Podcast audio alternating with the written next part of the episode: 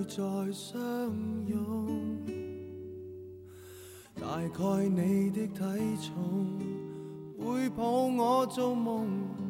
从前为了不想失约，连病都不敢痛。到那一天，才会想起我蠢。和你也许不会再痛。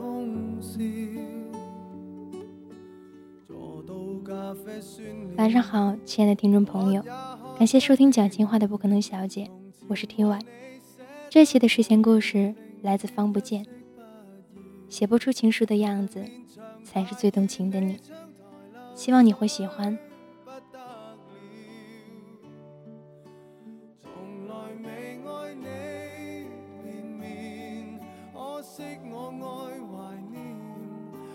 其是待我伤心的唱片。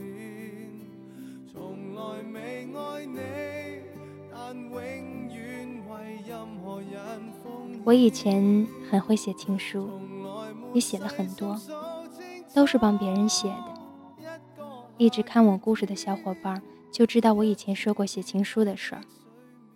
其实情书写起来很简单的，女孩上课的背影就是后排男孩情书里的字符，还有走路的样子、生气的样子，就是抱着书本走过篮球场的那片绿荫下，都是很好的情书。还有就是季节了，一句“秋天了”。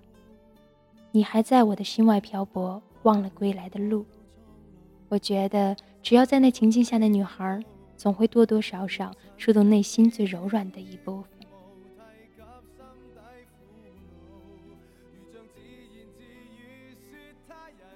有个同学是个电脑迷，玩电脑超级厉害，但是对字句却天生愚钝。他喜欢一个女孩，想写一封情书告诉她，他就每天扯着我，让我教他写情书。没错，是要我教他，而不是让我帮他写，或者我写好了，他誊抄一遍。我说这教不来的，我帮你写就是了。他执拗，反正就是不行，说情书是用来说情的，你一个外人怎么知道我对他的感情？我就很无语。我说你不要我写，我也没办法，你就把你的感情直接写出来给他就可以。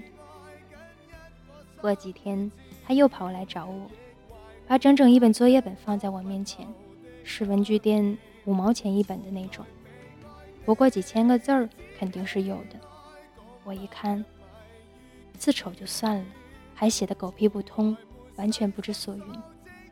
我就告诉他说：“你别写情书了。”你直接跑过去和他说吧。他说：“写的不好吗？”然后我看着他，他笑了笑，抓抓脑袋说：“是不好，我自己都看不下去。”我无奈的呵呵，然后和他说：“你去看看泰戈尔、徐志摩、余秋雨或者郭敬明吧。”他说好，真的跑到书店去看书。那时候没钱，他的钱多半都上交给了网吧。就每天下课的时候跑到新华书店去看书，看了几天，又写了一本给我看看怎么样。我一看，他只是把一些比较美好的意象硬生生的组合在了一起，多上的除了一地鸡皮疙瘩加不知所云外，还是垃圾。我又不知道怎么回答他，他倒有自知之明，却咧嘴笑。我真的不适合写情书。后来。期中考试完，他还是写了一封信给女孩，那对他来说已经是经典之作了。他给女孩的时候，女孩只是拿了过来，像拿过一本被丢在地上的杂志一样。过了几天，那个同学就和女孩在一起了。我超级奇怪，就问他说：“我去，你写的是什么？”他说：“我还能写什么？不是给你看过吗？”我吃惊地说。那女孩是眼瞎还是文盲啊？他瞪了我一眼，说：“你才眼瞎呢。”不过，高中毕业，他们就像很多没有结果的校园爱情一样，各自天涯，从此却也只是彼此回忆里的过客。后来有次去合肥，女孩是合肥人，不知道是哪个同学联系的，竟然也在一起吃了一顿饭。我想起了那件情书的旧事儿，就问女孩当时那个男生写的是什么。女孩一听我提起来就笑起来。有些事情在回忆里，哪怕已经布满尘埃，再提起时依旧是初遇般那般心境。女孩抿嘴一笑说：“那真是我见过最丑的情书啊！比喻乱用，押韵也不对了，还有那字儿，我真的没见过第二个字写的那么丑的男生了。”我说：“其实，在那之前，他已经写了好几封了。”女孩张着 O 型嘴，很吃惊的样子说：“就那样，还打过几遍草稿啊？”我一想起那两本小本在上写的字，就想笑。那还不，我说帮他写，他硬不要，说就算写的再差，毕竟也是自己写的。女孩摆摆手说：“还好没要你写，真要你写了，我铁定那封情书看也不会看一眼。”女孩的话说的我有些尴尬，笑又不是。不笑又显得自己小气。女孩看到我的表情，拿起桌上的饮料，举起来喝了杯，说：“喂，你别介意，不是说你写的不好，是你写的，我们女生看的太多了，都是一样的调调。每次只要有人收到情书，就拿过来对对，然后一群女生笑成一团。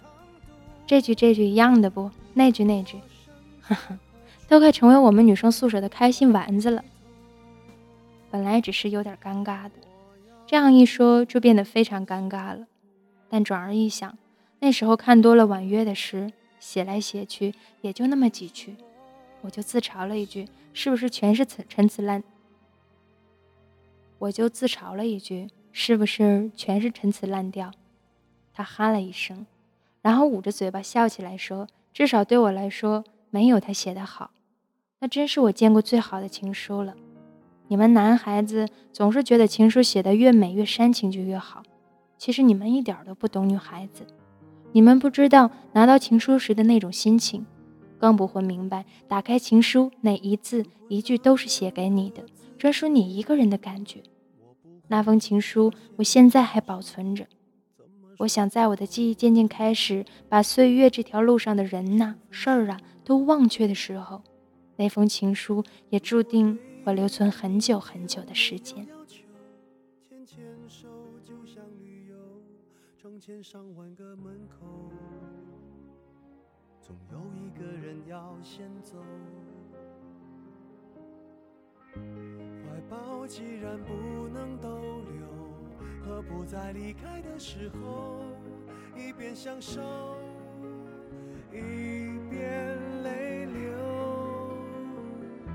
十年之前，我不认识你，你不属于我，我们还是一样陪在一个陌生人左右，走过渐渐熟悉的街头。十年之后，我们是朋友，还可以问候，只是那种温柔再也找不到拥抱的理由。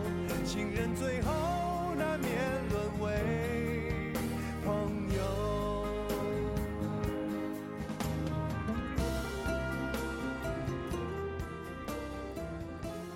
岁月里的陪伴才是最美的情书。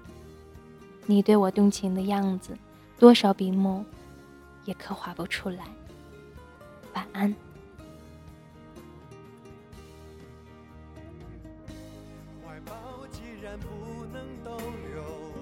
不再离开的时候，一边享受，一边泪流。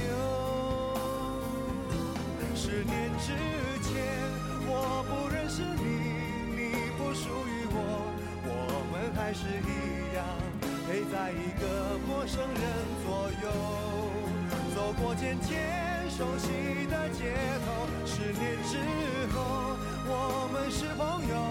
还可以问候，只是那种温柔，再也找不到拥抱的理由。情人最后难免沦为朋友。